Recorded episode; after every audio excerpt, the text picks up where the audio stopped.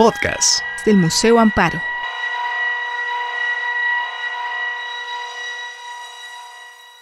Tengo eh, la gran alegría de presentar a mi amigo, el gran diseñador Héctor Guillermo Fernández de Lara. Héctor nos va a dar una conferencia cuyo título es un poco largo, pero vale mucho la pena tener, eh, mencionarlo porque es todo un antecedente para seguirlo. Se llamará La moda occidental del uniforme burgués y la democratización social a la pasarela como estilo de vida, su protagonismo en el modernismo y su vinculación con las vanguardias. El maestro Héctor eh, Guillermo Fernández de Lara tiene una licenciatura en Ciencias de la Comunicación por la Universidad de las Américas de Puebla, maestría en Comunicación y Diseño Gráfico por la Universidad Iberoamericana Golfo Centro. En su actividad académica forma parte del grupo de profesores de diseño textil en la Universidad Iberoamericana desde el año 2006 y de la licenciatura en diseño de modas de la Universidad, Universidad del Arte desde el 2008. Ha participado como editor de moda en diversas publicaciones locales y nacionales. Destacan sus participaciones en el Universal, el periódico Reforma y DIP. Asimismo, se ha desempeñado como diseñador de interiores en proyectos decorativos de rescate de antiguas casonas históricas, adaptadas como vivienda, como hoteles o como restaurantes en esta hermosísima ciudad de Puebla. Finalmente ha fungido como coordinador de moda en shootings y pasarelas tanto locales como nacionales. Pues damos la palabra a Héctor Guillermo Fernández de Lara. Siempre hay que empezar por los agradecimientos. Agradezco muchísimo al Museo Amparo por la invitación a esta, a esta conferencia. También a la doctora Elia Espinosa por haberme considerado en el panel de sus profesores que dictan las, las, conferencias. Y también eh, lo que me da mucho gusto es que, como bien dice Elia, generalmente la moda ha sido como muy vituperada y generalmente no, no tiene como este nivel académico o este rigor traté de, conformar una, participación para demostrar lo contrario. Espero que así sea. Eh, es muy curioso porque, como ya vieron ahí en, un poco en mi formación, más bien la moda se topó conmigo, yo me topé con ella y me impresioné. Entonces me gustaría plasmarles un poquito de esta pasión que representa, porque finalmente, además de un gusto, creo que sí puede ser llevada a un terreno más académico, y creo que lo podemos revisar. Además, eh, el diplomado que también participo, creo que cae justamente eh, en, esta, en, esta, en, lo que hemos revisado, porque se vincula directamente de una manera, ya van a ver, eh, tan literal con el modernismo y desde luego con las vanguardias. ¿no? Vamos, vamos a empezar. También me gustaría hacer la cosa muy informal. Yo también creo que podemos hacer una construcción colectiva en el momento que ustedes este, tengan alguna duda o quieran este, participar, bueno, yo encantado porque así las cosas son como más fáciles y además, bueno, como que va siendo más sabrosona la plática, ¿no? Bueno, bueno, como ya dijo Elia, el título está un poco chistoso, pero bueno, así es, la moda occidental del uniforme burgués y la democratización social a la pasarela como estilo de vida, su protagonismo en el modernismo, su vinculación con las vanguardias. También me gustaría compartirles el contenido que vamos a ver a lo largo de estos dos días para que todos estemos en el, mismo canal. ¿no? Desde luego vamos a empezar con los antecedentes, vamos a hacer un poquito de, revisión histórica, después nos vamos a centrar mucho en la moda burguesa, vamos a hablar del dandismo, del dandismo original. Aquí los ponentes anteriores eh, se han centrado mucho en el dandismo de la Belle Époque, que es los años 20, pero el dandismo tiene orígenes en el 19. Entonces ya vamos a ver un poquito de eso. Eh, después un poquito de premodernismo, después modernismo, que ahí es donde Justamente les quiero comentar que las piezas que me acompañan son de la casa Chanel, de la cual vamos a hablar un ratito. Entonces, bueno, hay, hay para que nos estén acompañando. Y posteriormente vamos a entrar propiamente al tema de vanguardias. Eh, y las vanguardias que vamos a abordar son futurismo, cubismo, orfismo, que no es una vanguardia, es un movimiento, pero hay un movimiento de moda muy interesante y terminaremos con surrealismo, que ahí sí tenemos mucho material. Eh, finalmente haremos una conexión con algunos diseñadores de posguerra que, sin ser propiamente hijos de la vanguardia, sí en su trabajo presentan muchísimos tintes de esto. Y finalmente vamos a ver el caso México, que también no se eh, registra un movimiento muy claro, sin embargo, bueno, ahí trata de hacer algunos paralelismos con las vanguardias y lo que sucedió en nuestro país, ¿no? Bueno, entonces ese es nuestro contenido. Entonces, de tal suerte que, eh, como les comentaba, generalmente la moda se toma como un, un, asunto frívolo y es hablar un poco de vestimenta, ¿no? Entonces, yo les propongo que vamos a hacer, vamos a desnudar la moda en esta, en esta conferencia y verdaderamente no solamente la vamos a desnudar, sino que nos va a enseñar su corazón. Comenzaremos con los antecedentes. También me gustaría primero quedar claro en los términos generales para que podamos hablar el mismo idioma, ¿no? Moda, según nos dice el teórico Moneirón, además es un término que es una definición que a mí me gusta mucho, porque generalmente cuando se habla de moda se vincula única y exclusivamente con ropa, y no es cierto, ¿no? Verdaderamente es una conexión con el aspecto social, económico, político de cualquier grupo social. Entonces, esta definición justamente de Moneirón me parece bastante breve, pero bastante clara, y habla de el perpetuo cambio que atañe al conjunto de la sociedad, en cualquier aspecto, incluyendo el vestido. Y vestido se va a entender como cualquier prenda que utiliza el hombre y generalmente por todo, estamos hablando también, quiero ubicar muy bien, estamos en moda occidental. La moda oriental se cuece aparte. Entonces, esto es moda occidental y bueno, en la historia de toda la humanidad antes de Cristo y después de Cristo, el vestido siempre ha cubierto, protegido y adornado. Y a partir del 19, con este proceso de ilustración y tal, también significa, ¿no? que yo creo que de ahí la moda se entiende total y completamente diferente de cómo, o como lo entendemos ahora. Antes la moda no se entendía de esa forma. ¿no? Bueno, antecedentes. También nos volvemos a ubicar nuevamente, como se han ubicado la mayoría de nuestros ponentes. No podemos dejar a un lado la etapa de la ilustración, Ustedes saben que este movimiento que surge en Europa, donde la gente empieza a tener más acceso a la información y a la educación, empiezan a desarrollar un pensamiento crítico y esto desencadena en un acontecimiento súper importante y es aquí uno de los datos curiosos que me parece pertinente mencionar, el hecho de que París, como ustedes saben, es conocida como la capital de la moda o es una de las capitales de la moda más importantes actualmente. La razón es exclusivamente histórica es porque justamente ahí surge este proceso de ilustración. Entonces, es curioso que la reminiscencia del asunto parisino es total y absolutamente un hecho histórico, político, social. Entonces, ahí es cuando el asunto de la moda empieza a tener otros terrenos. ¿no? Entonces, bueno, como ustedes saben, en el siglo XIX, después, del proceso de ilustración y la llegada de la Revolución Francesa, que sobre todo pide una democratización social, los individuos justamente se conviertan en ciudadanos, comienzan a tener igualdad y, tienen la capacidad de decidir. Ustedes saben que la democracia siempre es decisora. Entonces, si el individuo puede en un momento dado decidir su tipo de gobierno, desde luego que va a poder decidir su forma de vestir. Eso es súper importante porque antes del siglo XIX la gente no elegía cómo se vestía. O sea, la gente se vestía de acuerdo a su oficio, a su condición social, y los únicos que tenían esta libertad, desde luego, eran los ricos y poderosos. El ciudadano de la Francia o de la Europa del siglo XIX es la que empieza a poder tomar estas decisiones en cuestiones, en muchas cuestiones, incluyendo la de la vestimenta. Les traje un decreto que me parece interesante leerles justamente de esto.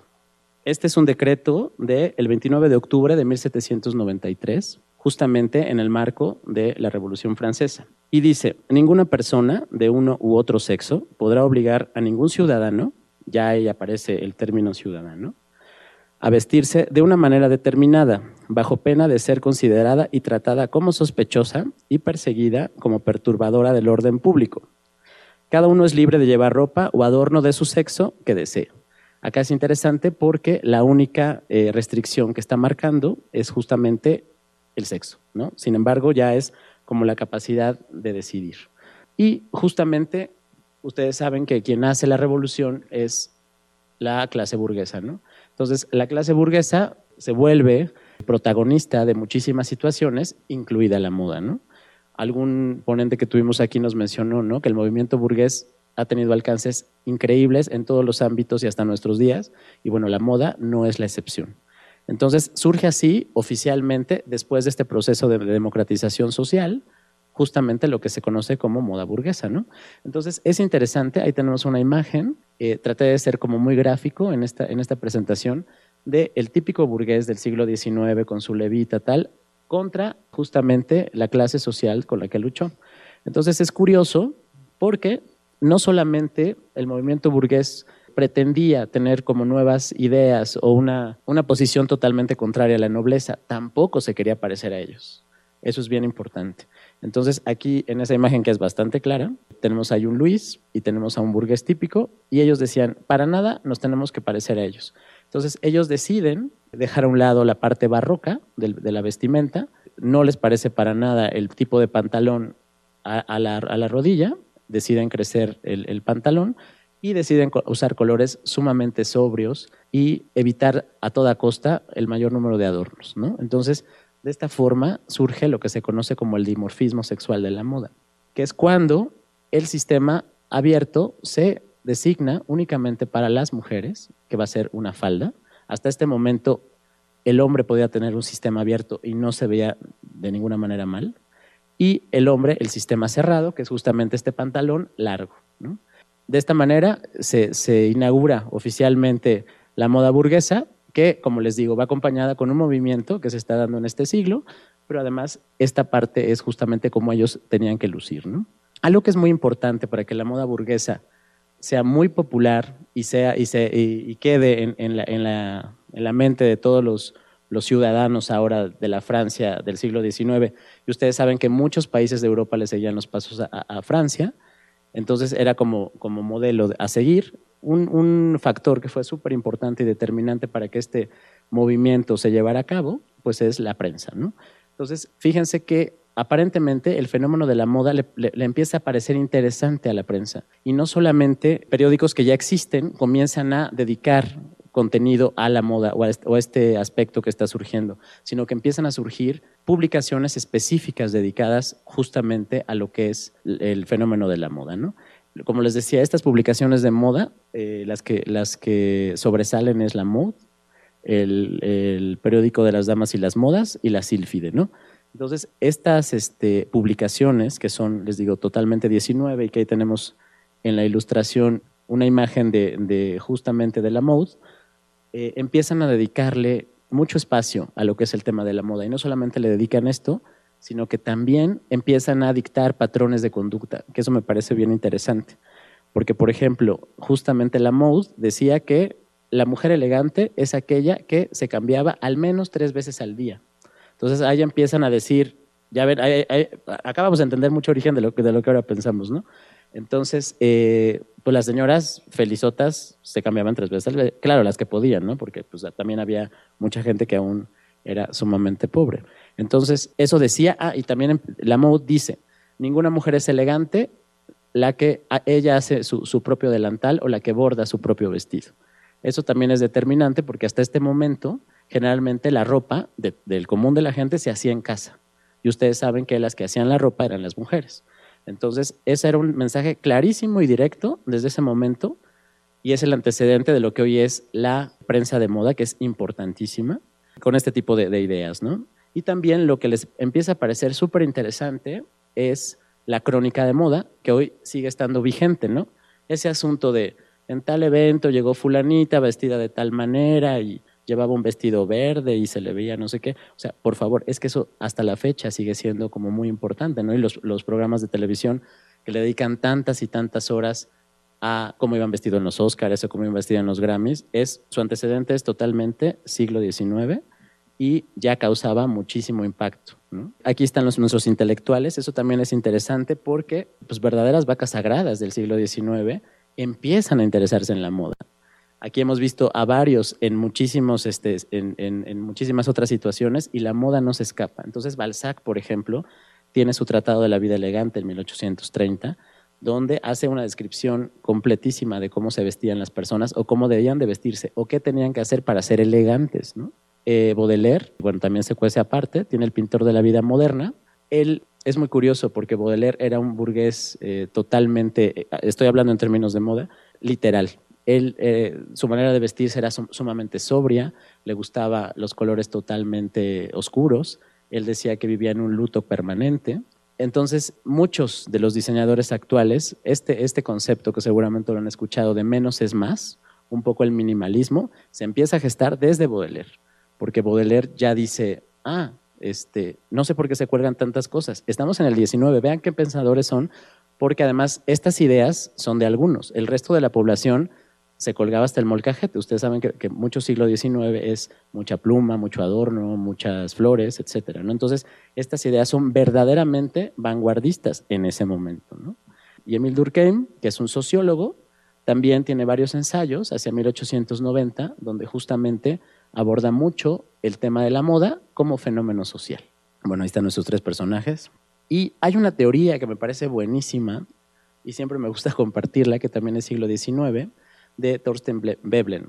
Él es un eh, pensador justamente del XIX y en 1899 lanza lo que es su teoría que él le llama de la clase ociosa que a partir de esta teoría, a mí me parece que se pueden entender muchísimos de los procesos que actualmente tenemos. Es curiosísimo, ¿no? Porque el burgués, ustedes saben, el burgués es, una clase acomodada que empezó a trabajar desde el siglo XV y ya para el XIX es inmensamente rico, ¿no? La diferencia con la nobleza es que no tiene la sangre eh, real, pero tiene el dinero. Entonces, vean ustedes cómo la moda empieza a tener tintes muy importantes, porque por un lado el burgués no quiere parecerse al noble, lo rechaza, y no solamente lo rechaza, le cortó la cabeza literal, ¿no? Le hizo la revolución y dice, bueno, yo quiero vestirme de una manera sobria, no quiero parecerme a él, pero da, hay un problema, tengo dinero. Uy, ¿cómo demuestro que tengo dinero si no me puedo vestir como si pareciera que lo tuviera? Además, es interesante porque además de que rechaza la nobleza, el burgués quiere siempre lucir como una clase trabajadora, porque pues, su dinero lo obtuvo a través del trabajo, ¿no? Es un gran dilema porque es, tengo dinero, no puedo lucirlo, ¿cómo le hago? Pues lo que ha pasado, ¿no? Y, ahí la moda tiene un, un, origen también importantísimo de por qué las cosas son como son. ¿Quién está al lado del burgués que puede lucir la moda? Pues la señora, ¿no? Entonces la esposa se vuelve en la depositaria de la riqueza del hombre. Desde entonces, Vean cómo eso también está remachista, pero es totalmente cierto. Y aquí podemos entender muchos de los procesos que están ocurriendo actualmente en el mundo de la moda y en otros muchos más. ¿no? Entonces, soy burgués, no puedo eh, demostrar mi, riqueza porque soy una clase trabajadora, entonces mi mujer es la que se vuelve depositaria de la riqueza. ¿no? Okay. Entonces ya la mujer queda ahí como, como una mujer objeto.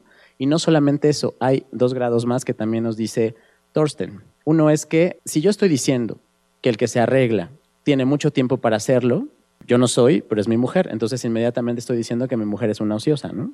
Y el tipo de moda que se da en el 19, todavía, acuérdense que todavía en el 19 se usan muchísimos corsets, muchísimos emballenados. Los emballenados entendemos como ese, ese tipo de, estructuras que se usaban bajo las faldas. Se, llaman emballenados, no sé si ustedes lo sepan, porque antes de que existiera el metal, se hacían con huesos de ballena. Entonces los corsets, los, las bajofaldas, etcétera, se hacían de esos materiales y eso hacía que la mujer no solamente fuera ociosa, sino que también fuera inútil.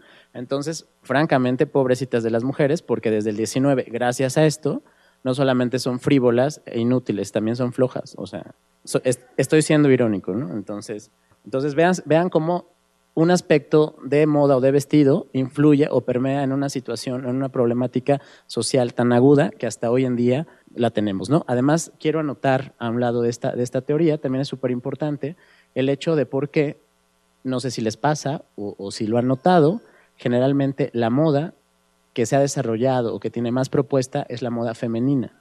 La moda masculina se quedó un poco como estancada, ¿no? Y bueno, es más bien sobria, ¿no? bueno, no todos se ponen florecitas como yo, ¿no? Entonces, este, hablemos de la, generalidad. Eh, se debe a esto, ¿no? Al dimorfismo sexual de la moda es porque el burgués era sobrio y la que se puede vestir bien y mucho es la mujer, entonces, ni siquiera hay propuestas para los hombres, porque simplemente no las iban a utilizar. ¿no? Entonces, ahí es el origen de muchísimas cosas, por eso creo que es importantísimo mencionarlo. De esta manera, vean ustedes, la moda burguesa masculina es prácticamente así, aburrida, ¿no? Si ustedes ven una película del 19, generalmente todas las personas están en un luto total.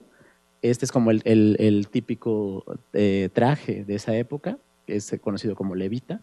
En México es muy interesante porque permeó muy bien. La moda burguesa aburrida y de este tipo fue muy usada. Bueno, pensemos en Juárez, ¿no? O sea, por ejemplo, con su levita eterna, ¿no?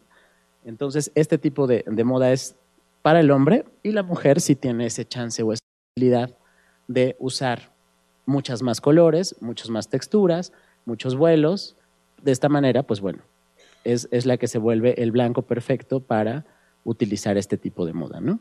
Entonces, eh, bueno, es el tipo de, vestimenta que tenemos, ¿no? E, e, esos grabados, eh, para dar un comentario adicional, muchas veces eran, eh, se hacían en, Francia y llegaban a nuestro país con ciertos años de diferencia. Por eso también había un atraso, hasta luego de 10 años, ¿no? en, la último grito de la moda en París. ¿no? Entonces, vean ustedes, aquí yo les estoy diciendo cómo está un poco el contexto después de una, de una revolución en una, en una sociedad que ya es demócrata, pero en cuestión de moda, pues bueno, así está la situación. ¿no?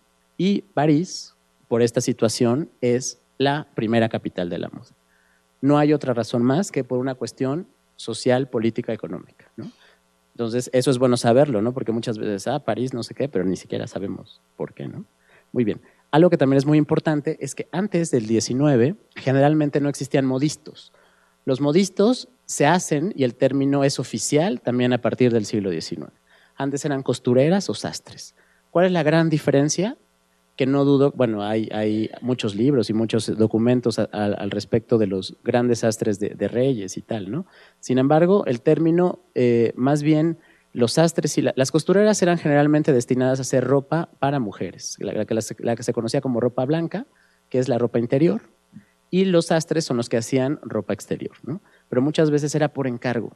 Ibas con el sastre o con la modista y decía, le traje esta tela, por favor hágame un vestido de estas características, igual él tenía cierta participación, pero era como un poco el asunto así, ¿no? También es importante que les mencione que siempre en toda la historia de la humanidad y eh, específicamente en este periodo, la moda se hace para las clases ricas, siempre. Solamente hasta el 20, segunda mitad, que eso ya no lo vamos a ver, hay un fenómeno por ahí que no se hace para, para clases ricas, pero siempre se ha, sido se ha hecho para clases ricas y las clases medias y las clases bajas siempre tratan de imitar esa moda hecha para ciertas clases privilegiadas. ¿no? Pues como les decía, surgen los primeros modistas con este fenómeno, o sea, el contexto se está dando para que la gente ya empiece, y bueno, y con estas normas conductuales que está dictando la prensa de te tienes que cambiar tres veces al día, no hagas tu ropa, etcétera, pues tiene que haber alguien que lo haga. Entonces surgen los primeros modistas. El primer modista que se conoce de manera oficial, también insisto, me supongo que debe haber habido más, pero este es como el más famoso, el que reconocen ¿no? los, los este, escritores de moda. ¿no? Entonces el primero se llama Charles Frederick Ward, es un hombre del siglo XIX, y lo interesante de Ward es que él propone. Entonces, ahora sí, uno podía salir a la calle, claro, si tenía uno el dinero para hacerlo, pasar de repente por una vitrina, ver un vestido y decir, eh, me enamoré de él, ¿no? Y lo quiero. Es chistoso porque Word empieza a, implementar nuevos formatos que hasta ese momento no se tenían en el mundo de la moda. Uno de ellos es justamente eh, que una modelo viviente pudiera lucir el vestido. Entonces, se conoce, e, eso se puede entender como el antecedente de las pasarelas, ¿no? que ahora son como de tanta producción y tal. Este, este señor citaba a, sus clientas y vestía a algunas chicas y que salieran a, a modelar. ¿no? Entonces, eh, esto, esto es muy interesante e, en Word, ¿no? Y así este tipo de vestuario. Como podemos ver, es una moda totalmente burguesa. Este, Word es reconocido por ser el primero, sin embargo, sí hacía moda como se venía haciendo hasta ese momento. No hay tanta innovación, más bien sigue un poco la tradición, pero está proponiéndola, ¿no? Aquí tenemos otra, otra serie de vestidos hechos por Word. Eh, ustedes pueden ver, o sea, tenemos grandes colas, este, muchos vuelos, telas estampadas, mucho de esta idea de, moda burguesa un poco incómoda y un poco que dificulta la movilidad de la mujer, ¿no? pero bueno, fue bastante popular ¿no? en las clases acomodadas. Aquí tenemos otros modelos también de Word. Este, muchas telas eran pintadas a mano. Eh, les recuerdo también que, también lo hemos platicado aquí y ustedes seguramente lo sabrán, el 19 tenía una obsesión impresionante por Oriente, es el, descubrimiento de, todo esto y eh, hay muchos ballets y tal que visitan eh, Europa y desde luego Francia. Entonces, este tipo de telas imitando damascos o, sedas pintadas a mano, pues bueno, son muy populares, ¿no? Ok, hasta aquí con nuestro, nuestro primer diseñador. Como les había dicho, en muchos ámbitos la moda empieza a despertar interés, ¿no? Ya vimos que no solamente a los que lo visten o lo hacen, ya tenemos a, la prensa, tenemos a los intelectuales y hay un grupo que también se interesa por la moda en este nuevo, en esta Francia ilustrada, ¿no? que se cuestiona toda, y esos son los doctores. Entonces un grupo de doctores dicen, ah, este, pues está muy bonita la moda, pero ¿qué hay de estos envallenados o de estos corsets que, que, hacen tanto daño al cuerpo humano? Entonces empiezan a hacer estudios, además, bueno, no, no, se, no se tenía que ser muy listo para ver ahí a una señora medio chueca o así, este, entonces empiezan a descubrir que los corsets y los envallenados hacen muchísimo daño, principalmente a los huesos y a las vísceras, porque hay desplazamiento de ellas. Entonces, el uso recurrente de corsets o este tipo de estructuras, bueno, verdaderamente hacían daño, ¿no? Entonces, los médicos lanzan una convocatoria a todas las damas que por favor se eviten de usar este tipo de cosas, ¿no? que pues no, no ha funcionado porque bueno, hoy en día cuántos comerciales vemos, ¿no? Pero allá no son de fierro, ahora son como más elásticos, ¿no? Pero toda la noche, no sé si les pasa, la única cosa son fajas y fajas y fajas, ¿no? Bueno. Y hay una anécdota, no sé, esto no es nada, no tengo para nada el, este, documento de, de, qué es, pero me gusta como leyenda. Se dice que había una condesa que le gustaba usar sus corsets muy apretaditos para que se le viera una cinturita delicada.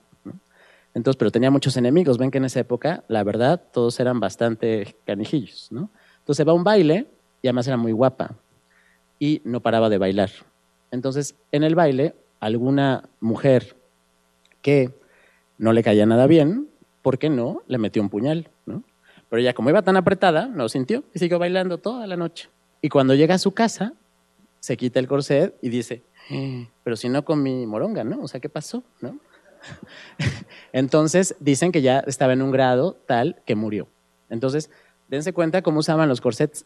Ustedes recuerdan, ¿no? Todas estas ilustraciones donde hay un séquito de, sirvientas ayudando a la mujer a poner el corset, ¿no? Pues eso era totalmente cierto. Todos los médicos están en contra de esto y dicen, por favor no lo hagan, ¿no? Entonces ellos proponen algo que le ponen un nombre muy chistoso que se llama el vestido higiénico.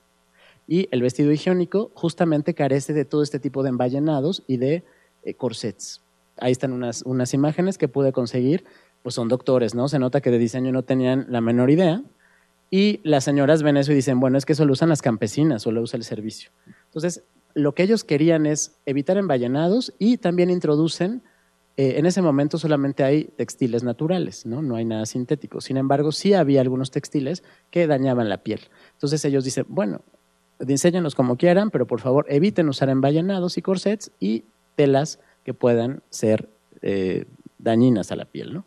Entonces, así surge el vestido higiénico. Esto es muy interesante porque esto da marco a la primera estrella de la tarde-noche, ¿no? que es nuestro primer eh, diseñador premodernista, súper adelantado, que fue el maestro inclusive de Chanel.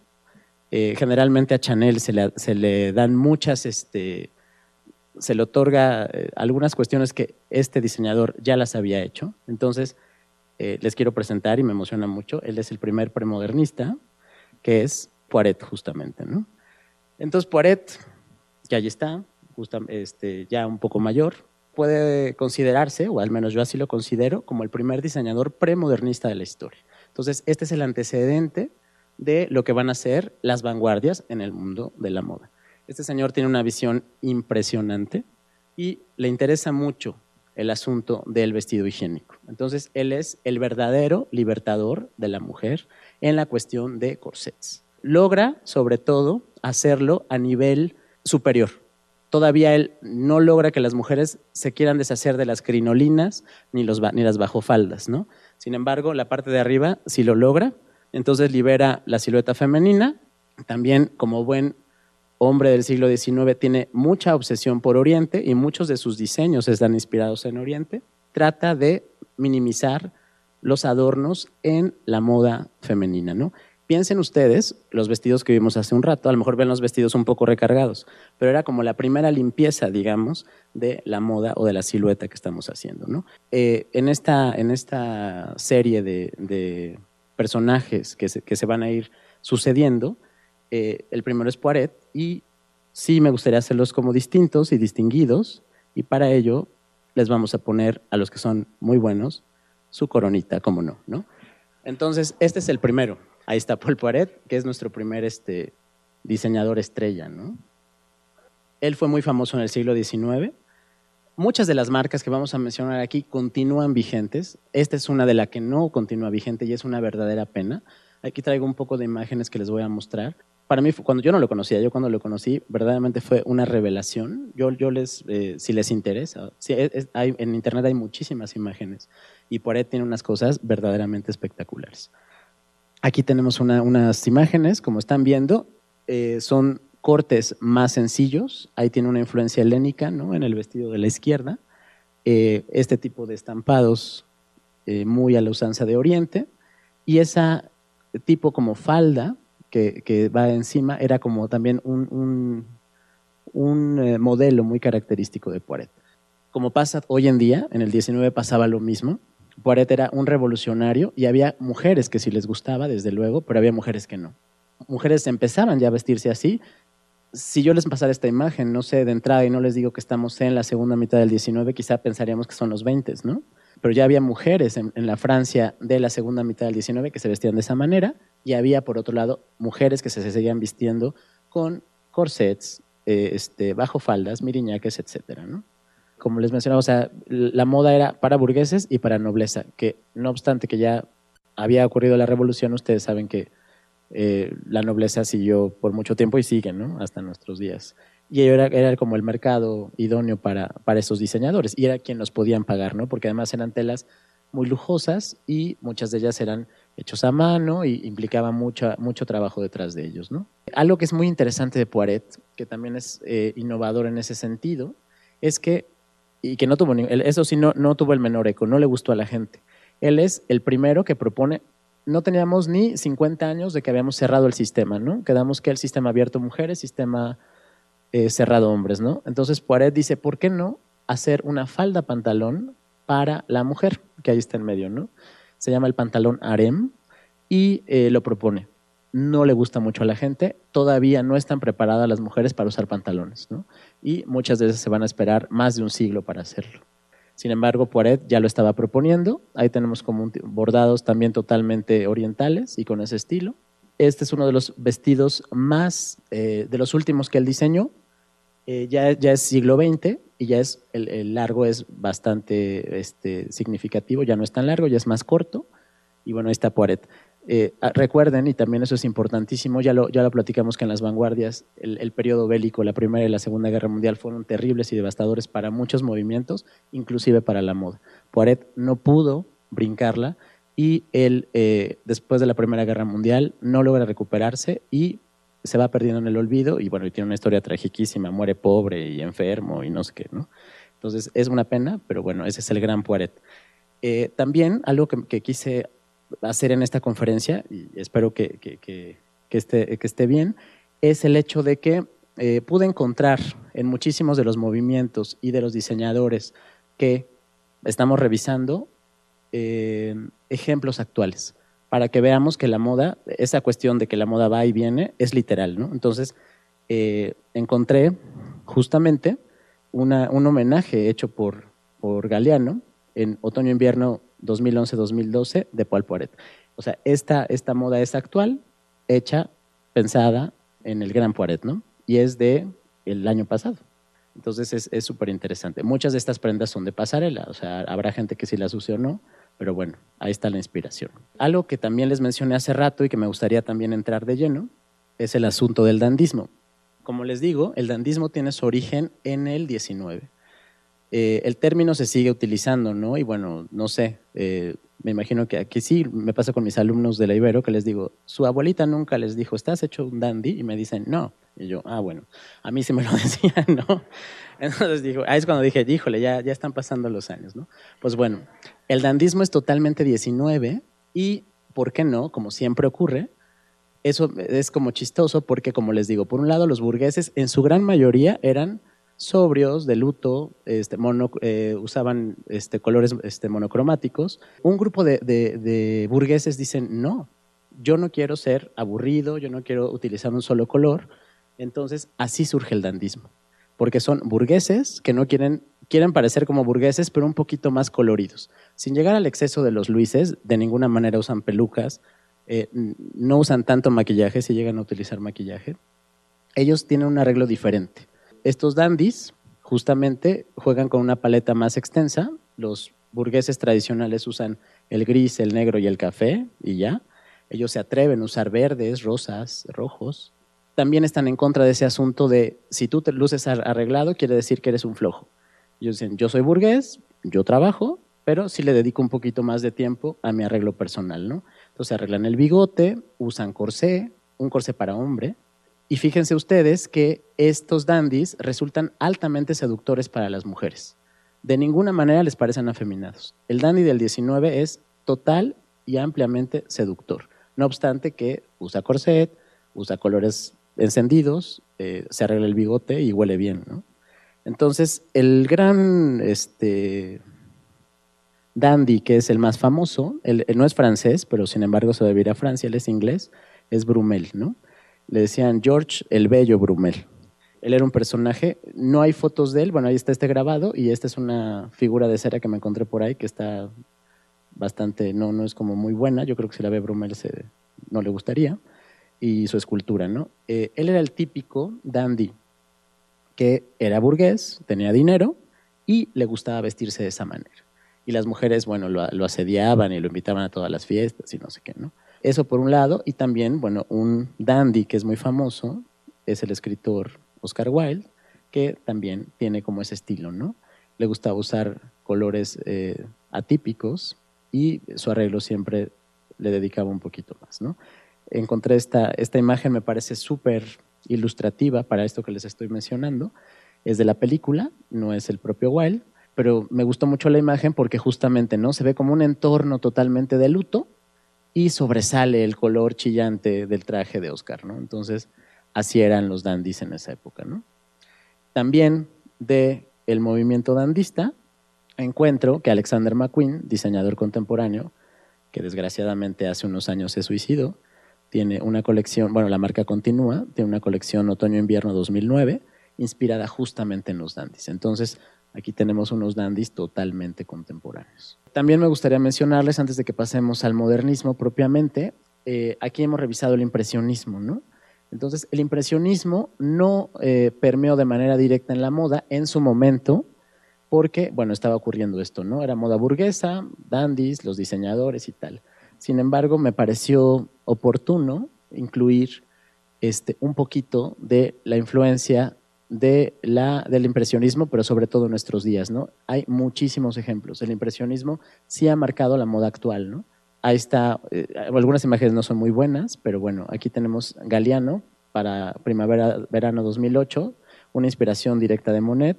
Aquí tenemos en Yves Saint Laurent, tenemos eh, una inspiración directa de Van Gogh, bueno, además es literal, eso es en el 88. Aquí tenemos en Kriemler, primavera-verano 2009, también una inspiración directa de Monet y casos específicos, ¿no? Ahí está algo de Ralph Lauren para primavera-verano 2009, Marni, primavera-verano 2010, eh, un diseño para el almacén H&M de primavera-verano 2010 y Dolce Gabbana, primavera-verano 2010.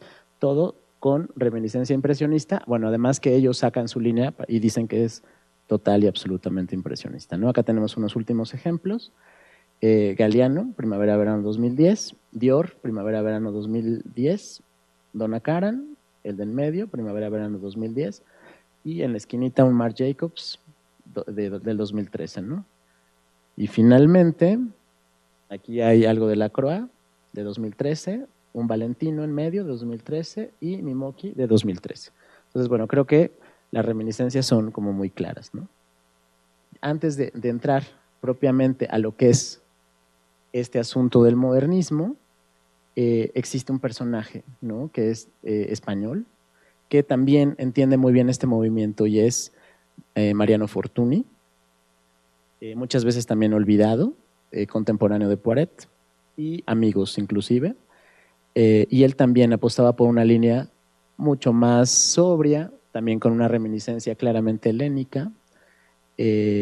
Esa manera de, hacer las telas siempre fue su secreto. Nadie sabía cómo lograba este, hacer esos plisados tan, tan, tan exactos. Y bueno, él fue también un precursor de esto, de esto que es el modernismo. ¿no? ¿Alguna pregunta hasta aquí? ¿Vamos bien?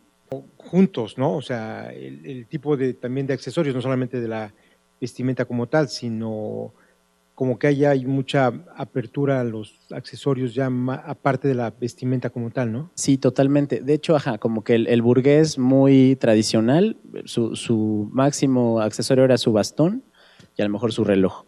Estos cuates se ponían más cosas, ¿no? Además, esto es importante que lo mencionamos y que bueno que salió. Siglo XIX, las joyas son auténticas. Cualquier cuestión de imitación y tal era muy mal visto. Entonces, muchas veces hay muchos dandies que eh, incluso portaban joyas propiamente de, una mujer, o era de su madre, o las joyas de la familia, y ellos los portaban, ¿no? A lo mejor llevaban algún arete o algún prendedor que el burgués tradicional no lo llevaba. Entonces sí, totalmente correcto lo que usted me dice. Bueno, el reloj de bolsillo era un accesorio muy utilizado, inclusive 18, y en el, en el 19 se usaba mucho, pero bueno, también lo, usaban tanto burgueses como, bueno, burgueses dandies, ¿no? Como que el, el burgués, además como iba oculto, era una situación que no causaba como mucha, mucho impacto, nada más se notaba la cadenita, ¿no? Quizá. Los de los dandies estaban como más decorados, ¿no? O a lo mejor más enjollados, quizá. En cuanto a la moda del zapato, la zapatilla. Bueno, es curioso, además eso es, es una interesante pregunta porque ustedes saben, ¿no? Que los zapatos de tacón fueron ideados originalmente para un hombre, ¿no? Luis XIV, eh, que era bastante chaparrito, eh, utilizaba esos elementos para verse más alto, ¿no? Entonces, los primeros tacones eran para eh, hombres. Entonces, con el taconazo y con la peluca, pues ya adquiría cierta altura, ¿no? Bueno, el caso es que ya en el 19 justamente este tacón para hombre es totalmente mal visto. Entonces se utilizan zapatos más, más bajos, ¿no? El tacón de mujer empieza a finales del 18, perdón, a finales del 19. Y ya todavía a principios del 20 es cuando empieza a usarse. Y en el hombre jamás, o sea, se ve como mal pero originalmente el tacón fue, fue planeado para hombres. Pues llegamos propiamente, después de este preámbulo y antecedente, a nuestro, a nuestro tema que nos, que nos tiene aquí, justamente, y pues llegamos a Gabriel Chanel, ¿no? Ella es eh, una mujer que a mí me parece que además de ser muy lista, tenía como una capacidad impresionante de ver lo que estaba ocurriendo en su tiempo. Quizá no le resto el hecho de que fuera brillante, sin embargo, ella tenía una visión muy clara, como que entendía muy bien lo que estaba ocurriendo y lo que lo estaba haciendo y lo que hacía era justamente ropa, ¿no? Como les decía, los accesorios que nos acompañan hoy son Chanel. Eh, Gabriel Chanel nace a finales del siglo XIX y vive hasta los 70 del siglo pasado y es considerada propiamente como la primera modernista y la que revolucionó muchísimos aspectos del mundo de la moda, ¿no? Porque era una innovadora nata, y porque fue una hija de su tiempo, no es lo que estoy diciendo. Entonces nuestra segunda coronita de la tarde, pues desde luego es para Chanel. Además que era bastante canija la Chanel, ¿no? Bueno, entonces, eh, bueno, aquí tenemos unas imágenes de eh, Madame Chanel. Como ustedes saben, ella le decían Coco porque era una canción que cantaba, ella tiene un origen humilde, que nunca le gustaba hablar mucho de él. Eh, sin embargo, Después eh, aceptó que, le dijeran Coco y le gustaba que le dijeran Coco. ¿no? Era sumamente perfeccionista, llevaba totalmente su, tienda y su, empresa de una manera bastante rígida. Y vamos a ver, o sea, les menciono algunos datos este, biográficos, pero vamos a ver por qué es una modernista. ¿no? Quizá lo primero es que ella busca nuevas siluetas. Eh, aquí tenemos una imagen de sus primeros diseños. Ella era una diseñadora de sombreros. Sus sombreros es curioso porque hay una anécdota muy curiosa. Ella era muy amiga de una cantante famosa de, la época. Entonces ella hacía sombreros, pero los hacía demasiado sobrios. Y su amiga le encargó uno, ¿no? Para ayudarla, porque también Chanel al principio pues no tenía mucho dinero. Entonces cuando le entrega el sombrero, le dice, ay, pues ¿te gustó? Dice, la verdad, la verdad, no. no. Dice, ¿por, ¿por qué? Dice, es que le falta. Dice, ¿cómo se van a enterar la gente la cantidad de dinero que tengo con este sombrero tan poco adornado, ¿no? Entonces, Chanel se decepciona un poco, pero sigue por esa línea y decide ir limpiando esa figura, ¿no? Entonces, sin duda alguna, el antecedente directo es el vestido higiénico que les he mencionado y Paul Poiret lo considera como una influencia súper importante en su trabajo. Entonces, eh, es modernista por sus nuevas siluetas. También lo que es muy innovador en el mundo de Chanel son los materiales que utiliza. Los materiales eh, que son y que se vuelven hoy en día, hasta actualmente, un sello verdaderamente de, Chanel es eh, el punto. El, punto únicamente se utilizaba en ropa interior y generalmente para hombre ella utiliza el punto como una eh, tela para hacer trajes exteriores y de mujer. Entonces eso es como súper innovador y también, bueno, algo que se le ha atribuido a ella es el uso del tweed, que ustedes saben que es un tipo de lana, y se vuelve también en un sello característico. ¿Qué otra cosa tiene de innovador Madame Chanel? Hasta este momento, como les mencioné y como mencionó aquí el señor, en el 19 el uso de joyas era bueno, todo el mundo usaba joyas y era súper mal visto si alguien utilizaba alguna réplica, ¿no? Era considerado como algo falso, ¿no? Chanel también se dice que es la madre de la bisutería, porque ella empieza a utilizar joyas que no necesariamente son verdaderas y las hace lucir elegantes y chic, ¿no? Entonces, sus perlas, no, dicen que no todas eran perlas, y usaba muchos, ¿no? Sus collares. Entonces, la gente empieza a ver el uso de bisutería como algo que no necesariamente es de, mal gusto y no necesariamente está mal, ¿no? Y su línea de, moda se complementa justamente con estos accesorios. Hoy sabemos que hoy en día inclusive la, la, bisutería incluso es más cara en ocasiones, ¿no? Que la, que la joyería real, ¿no? Entonces, yo creo que Chanel también tuvo mucha visión y por ahí la cosa fue como muy buena, ¿no? ¿Qué otra cosa tiene de innovador Chanel? Hasta ese momento, los diseñadores únicamente se enfocaban al uso, a, la factura o al diseño de ropa. Eh, Chanel decide eh, irse por otros caminos, que ahora nos parece tan, tan común ver marcas que no solamente venden ropa, sino venden accesorios, venden cosmética. Chanel tiene esa visión. Ella tenía una obsesión, bueno, además saben que, les digo porque era una hija de su tiempo, porque ella este, tenía, un problema, bueno, no era un problema, ella le gustaría, veía que todos los perfumes de su época no duraban tanto, el fijador era muy malo. Entonces ella tenía un galán, que tuvo muchos, pero eh, un galán eh, se dedicaba a esto de la perfumística, ¿no? Y, estaba en gras y tal. Entonces le dice, oye, ¿por qué no hacemos un perfume que además que sea rico y que venga al caso conmigo y tal, tenga una mayor duración? De esta manera es que surge Chanel número 5, que ustedes saben que también se ha vuelto en un emblema para, para la casa Chanel. Y eh, de esta forma, Chanel no solamente eh, vende ropa, ¿no? Ya vende ropa, ya vende accesorios y también eh, este tipo de productos, ¿no? Que es justamente la cosmética y la perfumística. En Chanel tenemos piezas icónicas. También eso empieza a ser una tradición y es la primera en tener prendas que sabemos que eh, que son de esa marca. ¿no? Las prendas icónicas de Chanel, sin duda, son muchas, pero las más representativas son la chaqueta o el traje sastre de este estilo que aparece en la foto, la bolsa capitonada, que aquí tenemos, no puedo conseguir la mera mera, pero esta es una de ellas. Este, la bolsa capitonada con cadena también es totalmente un icono de Chanel. Y bueno, ¿qué me van a decir ahorita las chicas? Que seguramente todas la tienen, que es el vestido negro, ¿no? Ella es la primera que diseña un vestido negro súper sencillo y yo hasta la fecha sigo oyendo y escuchando consejos en todas partes en lectura, en, revistas y en la televisión de amigas, tengan un vestido negro y eso lo sacará siempre de algún apuro, ¿no? O en una boda, ¿no? De que van y, ay, ¿para qué se colgó tanto? Se hubiera puesto un vestido negro sencillito y unas perlas y yo hubiera quedado. Eso es total y absolutamente Chanel. Entonces, vean ustedes como algo que es súper común en nuestra época, ella lo empieza a instaurar en su época y no fue muy bien visto en su momento. ¿eh? La gente siempre decía que estaba bastante desabrida, que le faltaba algo, no tenía chiste y sin embargo, bueno, ella no desistió y siguió este, por ese camino hasta que, bueno, hasta lograr lo que, lo que ahora sabemos, ¿no? Chanel es una marca vigente, continúa, la guerra también le hizo muchos estragos, sin embargo pudo, pudo reabrir su boutique después de la Segunda Guerra Mundial y ahora es una multimarca. El diseñador que ahorita lleva Chanel es Karl Lagerfeld, que ahí aparece la imagen.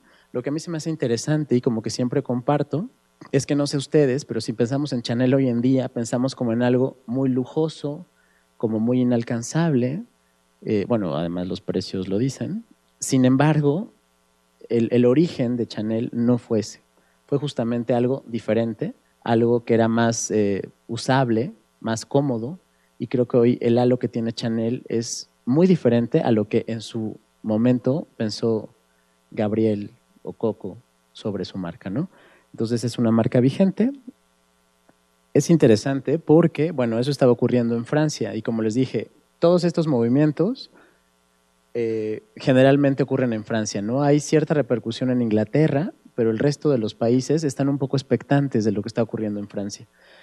Hay un caso que llama especialmente la atención, que es Austria, ¿no? En Austria eh, hay un personaje que se llama Joseph Wimmer Wisgrill, que también está como muy atento a lo que está ocurriendo en Francia con Poiret y con Chanel.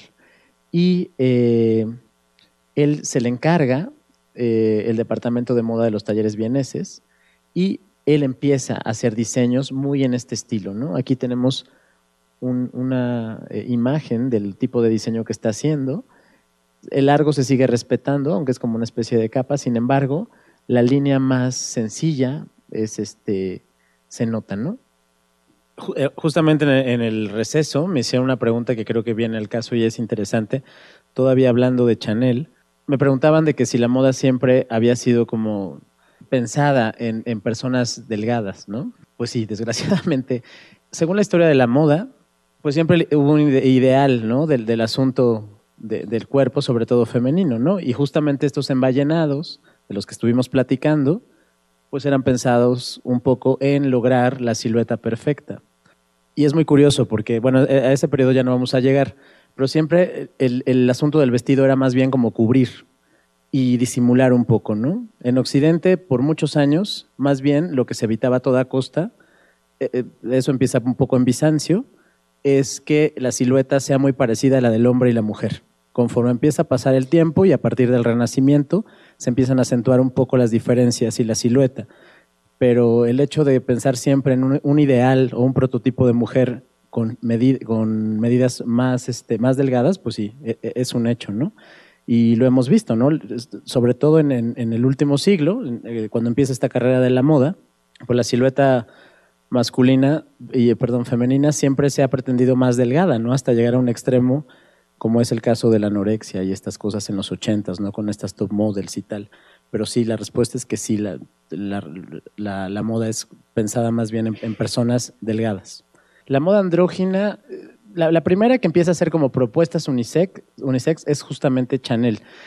Ya no lo mencioné, pero es interesante que ella tiene como mucha fascinación por el aspecto marinero. Bueno, siempre como que los uniformes marcaron mucha tendencia en muchos diseñadores y mucha influencia. En Chanel no fue la excepción es otro de sus enamorados, el que es un marinero. Entonces ella traslada este look marinero a la mujer, pero es interesante porque no, como que no la disfraza. Crea toda una propuesta pensando en el cuerpo femenino con este traje de marinero. Y es como la primera moda unisex que, que se entiende como tal.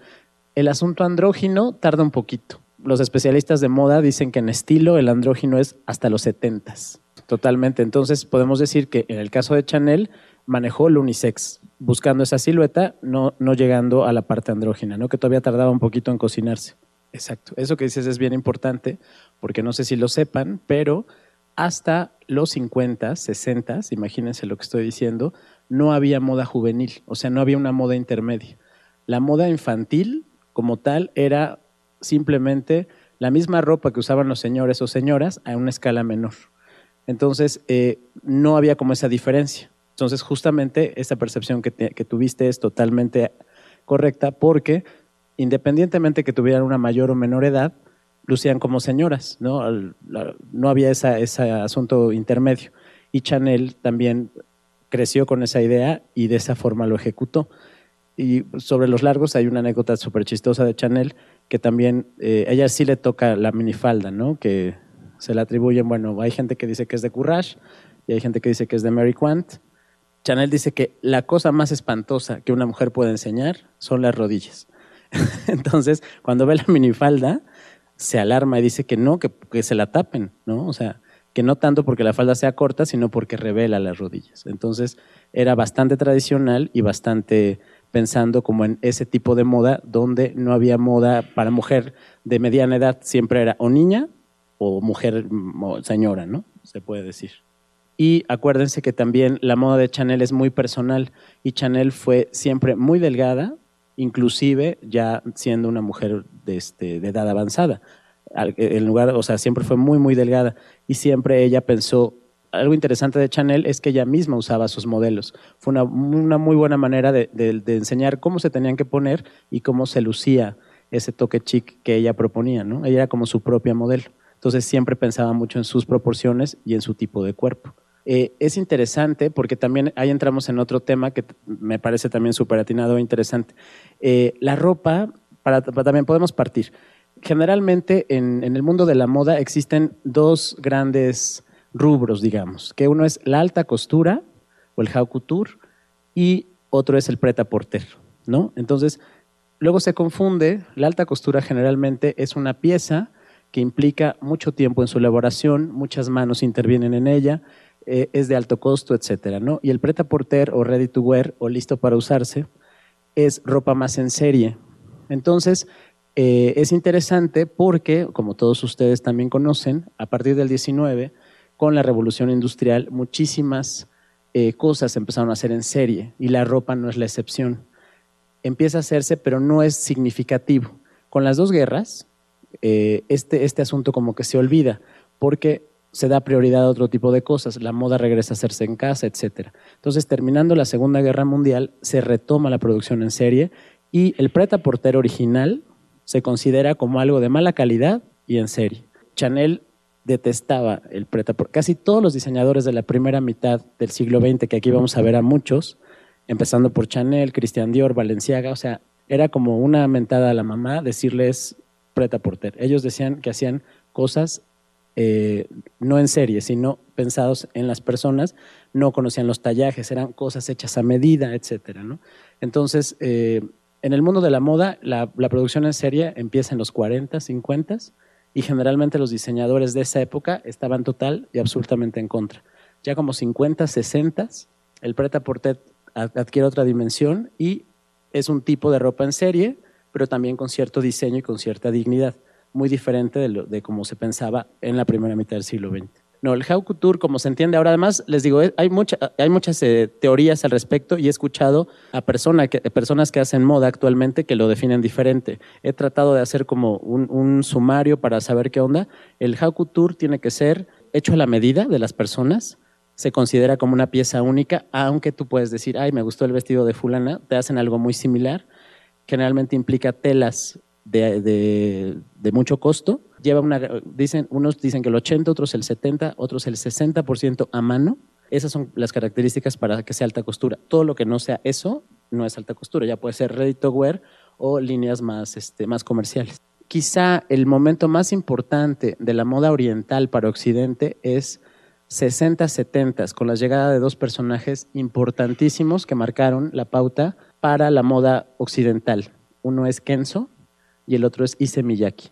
Ellos son orientales que les gusta el mundo de la moda, pero en Oriente, hasta los 70, ningún hombre se podía dedicar a la moda y no dejaban entrar a escuelas de moda a hombres. Entonces ellos buscan eh, encontrar eh, la manera de hacerlo, viajan a París, empiezan a, hacer, a trabajar en talleres y ellos empiezan a tener fama, empiezan a decir, oye, hay unos orientalitos que están haciendo cosas muy padres, no sé qué.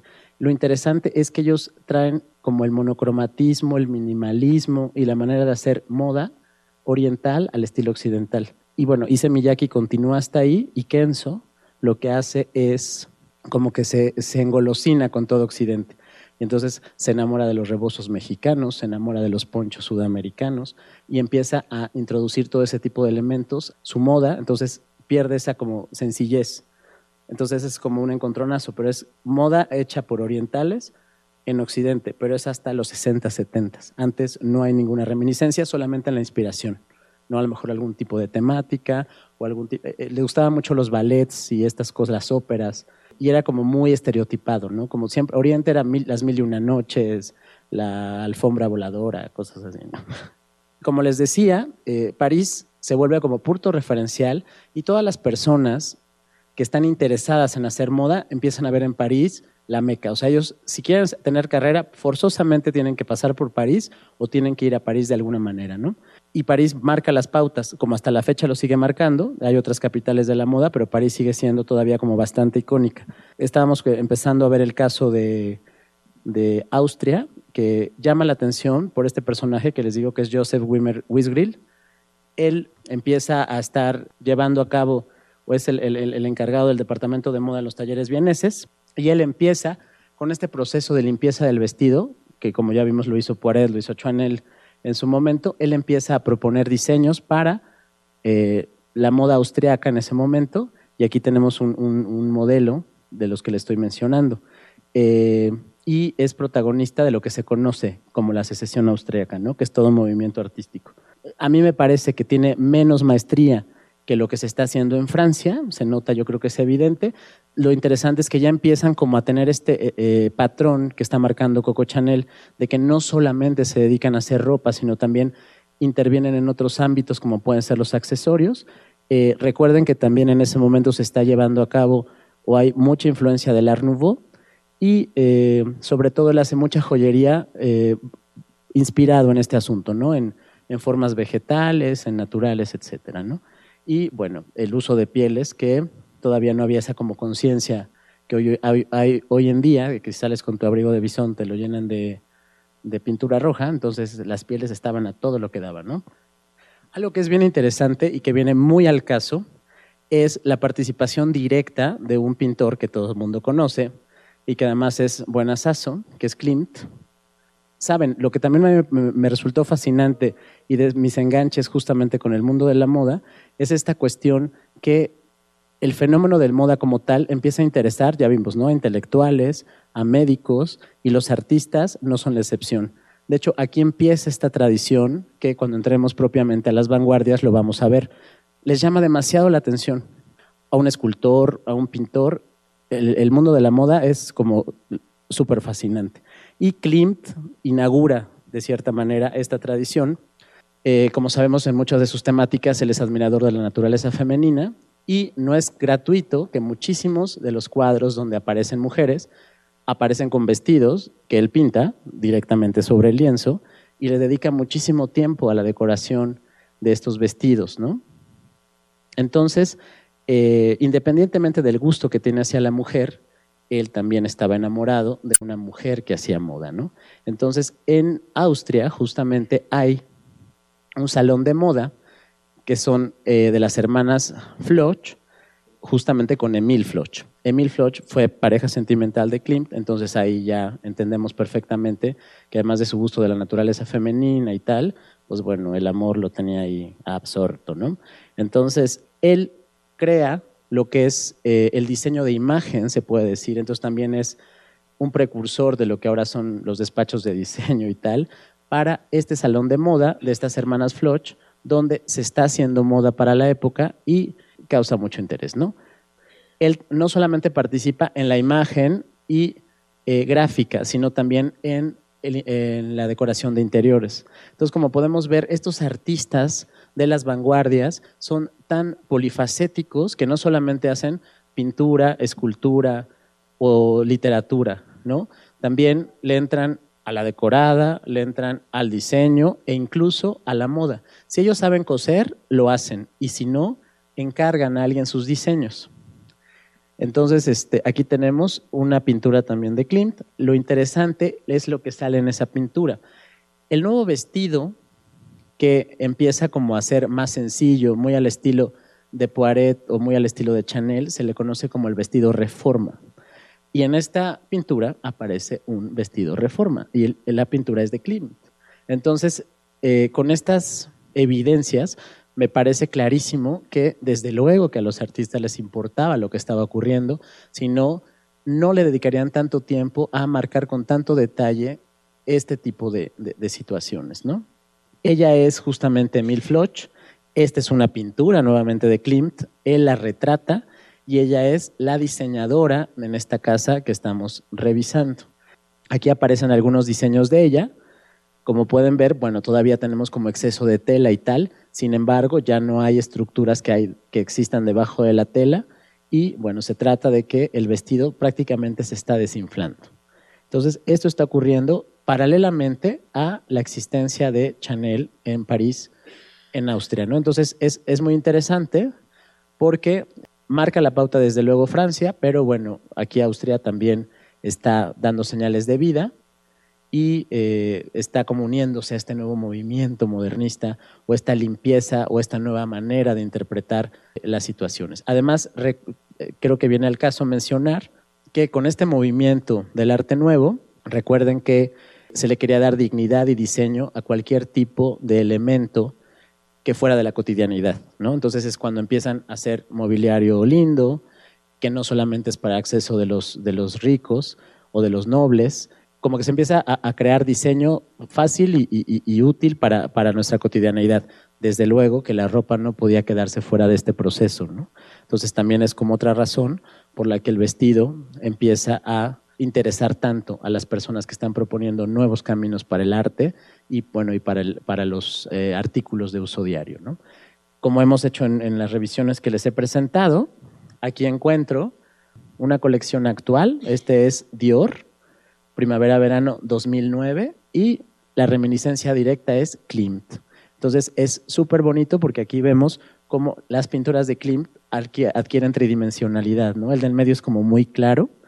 Entonces estas modelos tienen una estética totalmente klimtiana, si le podemos llamar de esa forma, y los vestidos son tomados de esos cuadros que seguramente Klimt, si los hubiera visto, yo creo que se hubiera maravillado porque son sus cuadros cobrando vida. Entonces mi pregunta es, ese vestido morado, si alguien lo, lo comprará y lo utilizará, ¿y para qué? Buena pregunta. El, el, camino de la moda se ha desarrollado tanto. Fíjense ustedes que eh, hay un teórico que se llama Paul Jonet que menciona eh, y observa muy, muy, muy, muy de cerca el fenómeno de la moda. Entonces, eh, él ha tipificado los ciclos de la moda como mediano, corto y largo, ¿no? Y dice que actualmente los ciclos son muy, muy, muy cortos, ¿no? Incluso habla de micromodas y todo esto, ¿no? Pero bueno, ese es otro tema. Directamente lo que me pregunta, eh, el mundo de la moda se ha ido por un lado. Ahora los diseñadores generalmente, eh, cuando presentan algo en pasarela, hacen este tipo de modelos. Esa es como la pregunta del millón. Seguramente habrá gente que sí le guste ponérselo, ¿no? Pero bueno, sí sería raro que dije, ay, quiero este modelo para esperar a mi marido, ¿no? Y a lo mejor llega el marido y se asusta, decir, ¿qué te pasó, no?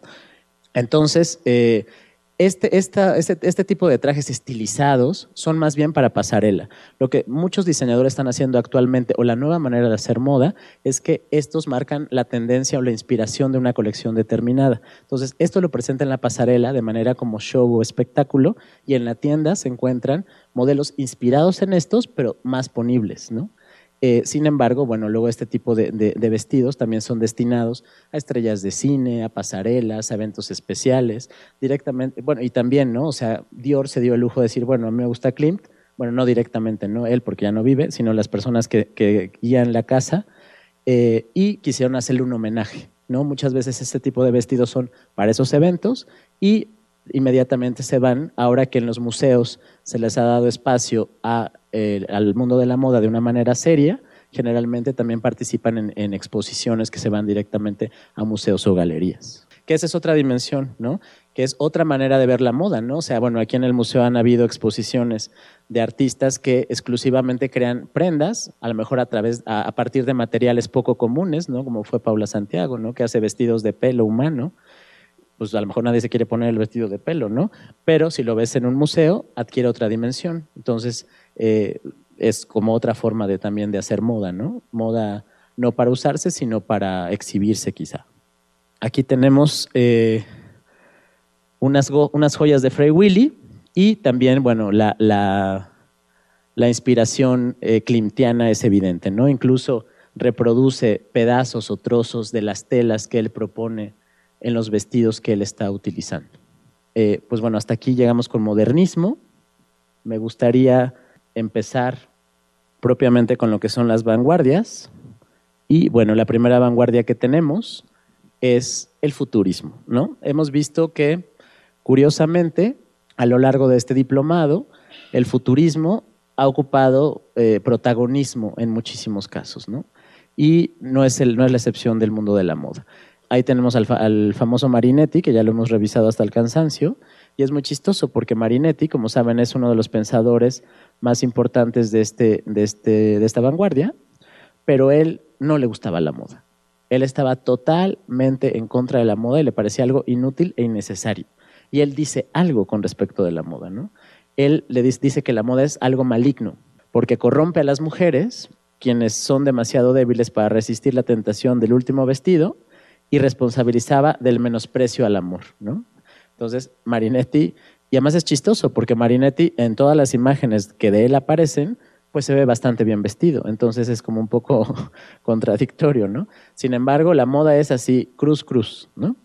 Por otro lado, en el manifiesto de la pintura futurista de 1910, en el que participan Boccioni, Carrà, Russolo, Bala y Severini, declaran algo también vinculado con la moda, pero a favor, ¿no? un poco en contra de Marinetti, que además era su maestro y era su amigo. Pero bueno, yo creo que los futuristas se la pasaban bien porque tenían este tipo de, de confrontaciones. Entonces dicen que la armonía de las líneas y pliegues del vestido moderno obran en nuestra sensibilidad con el mismo poder emocional y simbólico que lo hacía el desnudo en la sensibilidad de los antiguos maestros. De esta manera ya introducen un término que en el futurismo va a ser sumamente importante y determinante. Ya le hablan al, eh, se refieren al vestido como el vestido moderno independientemente de este rollo fascista que estaba muy marcado en el futurismo, eran bastante locochones los futuristas en cuestión de moda, ¿no? Sobre todo ellos, este, porque, bueno, ya vimos que Marinetti, pues para nada, ¿no? Y de esta forma tenemos al primer diseñador futurista, que además eh, lo hemos visto en otras dimensiones, pues el mundo de la moda le llamó muchísimo la atención, ¿no? Y él es ya como Bala, eh, él era pintor y escultor, como todos ustedes saben, pero también es diseñador de moda. Él sí diseña muchísimos trajes, él no sabe coser, pero su señora se los hace. Y es curioso porque se hace, rompe un poco el esquema, bueno, bueno, los futuristas lo hicieron finalmente, pero rompe un poco el esquema con esta tradición. Hemos venido ahorita mencionando que la moda está dirigida principalmente a las mujeres. Entonces, en este caso, Bala decide hacer una propuesta de moda masculina, lo cual es totalmente revolucionario y muchas veces hay anécdotas muy curiosas que Bala se ponía sus trajes y lo querían llevar preso o no lo dejaban entrar a lugares o cuestiones así, ¿no? Entonces, esta cuestión de, y era en París, ¿no? Y en Italia, ¿no? Entonces es como chistoso. ¿Qué dice Bala al respecto? Dice que la mujer de hoy adora el lujo más que al amor. La visita al establecimiento de un gran modisto escoltada por un panzón, amigo banquero, gustoso que pague la cuenta, es un perfecto sustituto de la más amorosa cita con un adorado hombre joven. La mujer encuentra todo el misterio del amor en la selección de un asombroso conjunto, el último modelo, el que sus amigas todavía no tienen. Esto es muy chistoso porque desde entonces se acuña esta idea que yo la sigo creyendo, que las mujeres se visten no para los hombres, sino para las otras mujeres. Entonces, no sé ustedes qué piensan al respecto, pero bueno, ya como Bala ya lo decía, y yo creo que no se equivocaba, ¿no? Entonces, por estas declaraciones y por las cuestiones que vamos a ver en un momentito, otorgo mi tercera corona de la noche, desde luego que haya como bala. En 1921, como les digo, empieza a hacer muchísimos dibujos, muchos de ellos todavía se conservan, pero muchos no, y por desgracia, no existe ningún traje terminado que aún se conserve. Únicamente están los bocetos. Pero se sabe por otros documentos o por comentarios de otras personas o por estas cuestiones que les estoy mencionando de que la policía se lo quería llevar, que sí los ejecutaron y sí se los puso, que eso es lo más chistoso. Ahí está un traje, vean nomás. Que no sé aquí los conocedores de moda, yo cuando lo vi pensé en ese traje de Versace que Jennifer López sacó con un escote impresionante, ¿no?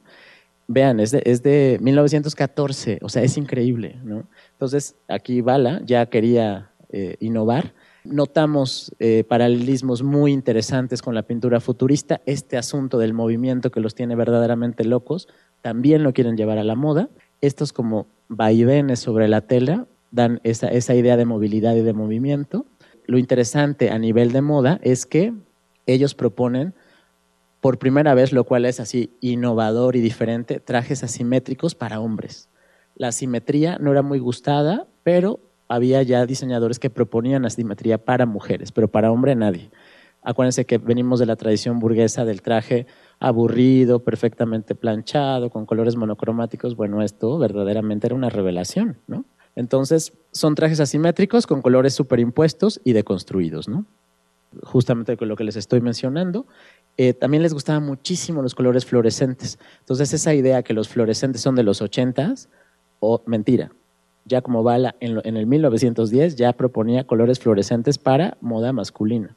Por otro lado, es curioso, porque ya vieron cómo les da a las mujeres, ¿no? De que son frívolas y que les gusta vestirse, no sé qué. Entonces él dice, vamos a hacer moda, pero para los hombres. Las mujeres que se sigan vistiendo de manera decorosa y aburrida. Entonces es curioso, ¿no? Porque además era casado y la esposa le consentía todo este tipo de situaciones. Acá tenemos otros modelos del señor Bala.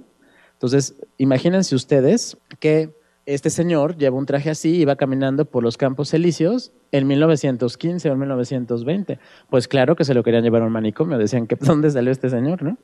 Y vean ustedes cómo sutilmente el traje, de, el, modelo de en medio, no sé qué, logran notar ahí. Exacto. Entonces, el asunto del eh, fascismo y esta exaltación nacionalista eh, que también el futurismo plantea, aquí queda totalmente claro, porque pues si no lo ves con detenimiento, pues, dices, ay, qué, qué, interesante. Finalmente es la bandera italiana ondeando, ¿no? Con esta idea, ¿no? Totalmente fascista. El traje a la izquierda, a su derecha, perdón, eh, pues bueno, también trae esta idea de, movimiento, ¿no? Ahí vemos estas, estos, eh, recuerdo esta escultura, ¿no? La, famosísima de donde está el personaje como corriendo, que acaban de ver los compañeros que se fueron a, Nueva York. Eh, pienso totalmente en ella, ¿no? O sea, como un asunto totalmente de movilidad y sería, hubiera sido muy interesante haber visto estos modelos en, vivo ¿no? o ejecutados. Me parece que por ahí hay una idea, un movimiento que quieren hacer todos estos trajes tridimensionales, lo cual sería fabuloso, ¿no? Y yo creo que, pues bueno, ahora serían como muy, ya no, ya no serían como motivo de cárcel o no sé, habría, habría que verlo, ¿no? Bala tenía un, un, amigo y también era un, un discípulo que es Fortunato de Pero, que siguen la misma línea, ¿no? Verdaderamente la moda les, les encanta y les fascina. Entonces, él también es pintor y escritor, pero también es diseñador de moda. Es curioso porque él también es pintor y él lleva sus pinturas a eh, plasmarlo en sus, en sus eh, diseños que él, que él, tiene. También le engolosina la, la, moda masculina, sin embargo, también hace cosas femeninas más divertidas. Y él tiene una debilidad por los chalecos y tiene unos chalecos muy divertidos.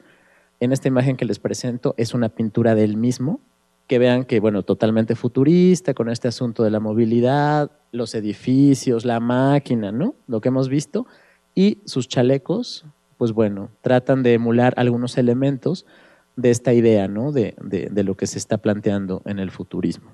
Aquí tenemos otra imagen, también es un chaleco con, esta, con estos eh, rasgos de movimiento y un cuadro donde él incluso propone eh, un tipo de traje, pero en su pintura, dentro de esta idea. ¿no? Vemos ahí cuestiones asimétricas, solapas diferentes, eh, cruzados distintos, un trabajo especial en la espalda, que la verdad las espaldas no eran así, con esa abertura que también es como totalmente innovador para su momento.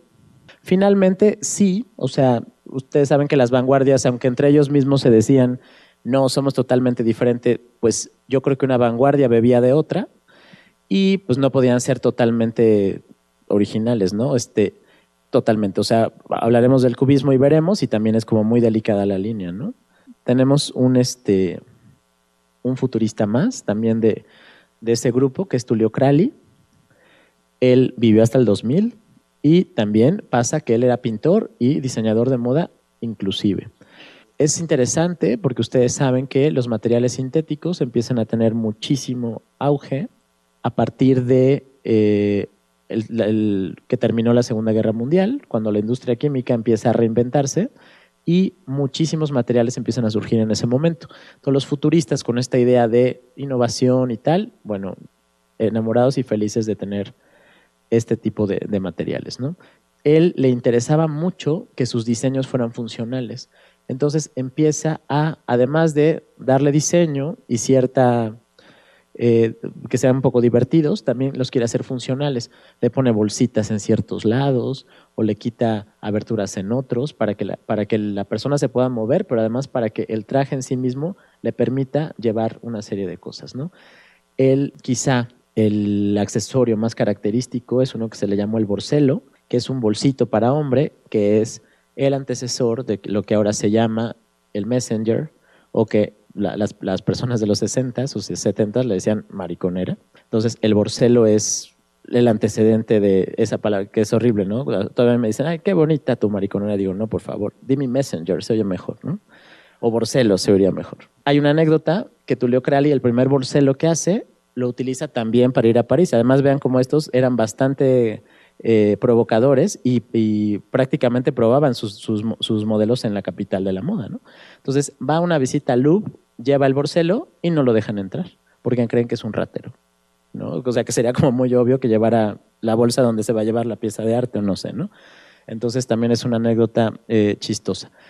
Finalmente, Marinetti, aunque decía que no le gustaba la moda, bueno, eh, la veía un poco de lado y, ya no decía nada, ¿no?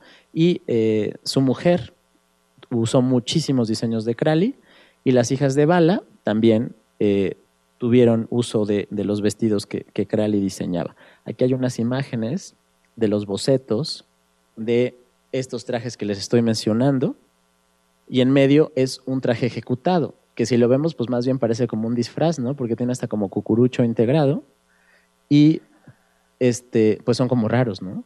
Pero eh, se sentían totalmente eh, eh, recuerden que el futurismo es como un, adelanto de, lo que viene o la sociedad del futuro, etcétera. Pues bueno, estas eran como las ideas que tenía este señor al respecto. También dentro del futurismo, como podemos ver dentro del futurismo, hay muchísimos artistas que verdaderamente se toman la moda en serio, ¿no? Y aquí tenemos a este señor que se llama eh, Ernesto Michajeles y que es conocido como Tayat. Él nuevamente repite el esquema de sus compañeros, también es un pintor y diseñador de moda. También se fascina por los materiales sintéticos. Y quizá lo más famoso de este señor es haber creado una pieza que se le conoce como tuta, que hasta hoy en día, sobre todo los italianos lo siguen usando, que es algo así como un overall. Y también él la considera como una pieza eh, unisex, eh, universal y que se puede usar en cualquier momento. Más bien parece como una pijama, pero él decía que podía usarse en la casa, fuera de la casa, para ir a trabajar, etcétera, ¿no? Pero bueno, es eh, más bien como que yo pienso en eso, ¿no? Y después hizo más adelante una que se llama Bituta, que ya era el mismo modelito, nada más que separado, ¿no? El otro se lo, venía unido o cosido y la Bituta ya venía separada. Él trabajó muchísimo con Mino de la Cite. Mino de la Cite, él eh, generalmente hizo muchos modelos que Tayat ya le había dejado previamente. Aquí tenemos una imagen de la tuta que les estoy mencionando. Incluso encontré un diagrama de cómo eh, coserlo y armarlo. Y bueno, ahí viene este, el patrón, se puede decir, con todas las indicaciones escritas por el propio artista. Y bueno, hay una foto ya de, la tuta armada y del otro lado una tuta un poco más fashion, ¿no? Ahí con unos detallitos, pero bueno, finalmente les digo, es como una pijama, como un overall, ¿no? Aquí tenemos unos diseños ya para moda eh, femenina. Como les puedo decir, o sea, finalmente lo divertido de todo esto es que todos los vanguardistas se sienten como únicos y diferentes, sin embargo, bueno, pues caen en los estereotipos del momento. O sea, yo veo estos eh, diseños y no obstante que tienen esta eh, geometría futurista, que también, bueno, puede pensarse un poco cubista, pues bueno, caen en la estética de los años 20, ¿no? O sea, eh, quizá también por estas formas geometrizantes, sin duda sí, ¿no? Pero bueno, es moda de la que se está haciendo con la aportación de estos personajes, ¿no? Aquí este, hay otros diseños que también, bueno, el largo es el mismo. Lo que sí es interesante es que no tiene ningún tipo de, estructura extra. Hasta aquí los futuristas. Eh, hay muchísimos diseñadores actuales que han tomado esta influencia futurista en su trabajo y quizá uno de los más importantes, sin duda alguna, es Pierre Cardin, que hoy en día está tan subvalorado, pero él tiene cosas súper importantes, ¿no? Y aquí, bueno, él sigue vivo y sigue en activo. Aquí tenemos algunos diseños actuales. Los que están junto a él es Primavera 2012 y tenemos su emblemático vestido burbuja, que sí es de los 50. con una, eh, él mismo lo dice, que tiene fascinación y obsesión por lo que fue el futuristo, futurismo y por el trabajo hecho por estos diseñadores que hemos revisado. Aquí hay otros modelos de Pierre Cardin, también totalmente como futuristas, pertenecientes a primavera-verano 2014. O sea, es lo que va a venir. Hay otro diseñador que es Missoni y directamente presenta su inspiración de un cuadro de Boccioni, ¿no? El cuadro está a un lado y bueno, los estampados de las telas de Missoni pues son total y absolutamente un homenaje o vinculados con este señor. ¿no? Eh, Etro, también aquí tenemos una inspiración directa de un cuadro de Depero. Ahí está el cuadro y ahí está el vestido. Entonces, bueno, totalmente influenciado. David Coma también es un diseñador eh, contemporáneo y hay una, él declara que estos diseños son una inspiración directa de Depero y de Boccioni. Ahí están los dibujos y aquí están los vestidos ejecutados, que también si los vemos, pues bueno, podemos pensar que es cualquier eh, vestuario futurista, ¿no? Y hay un diseñador que seguramente todos ustedes ubican, que es Yo, que le hace muchísima ropa a esta cantante de nombre Lady Gaga. y pues aquí están algunos diseños y él también menciona que su influencia directa es el futurismo. Muy bien, eh, pues eh, hasta el día de hoy, hasta aquí llegamos el día de hoy con esta, con esta información. Producción, vida y lectura consultores. Este podcast lo encuentras disponible en Spotify, Google Podcast y en museoamparo.com.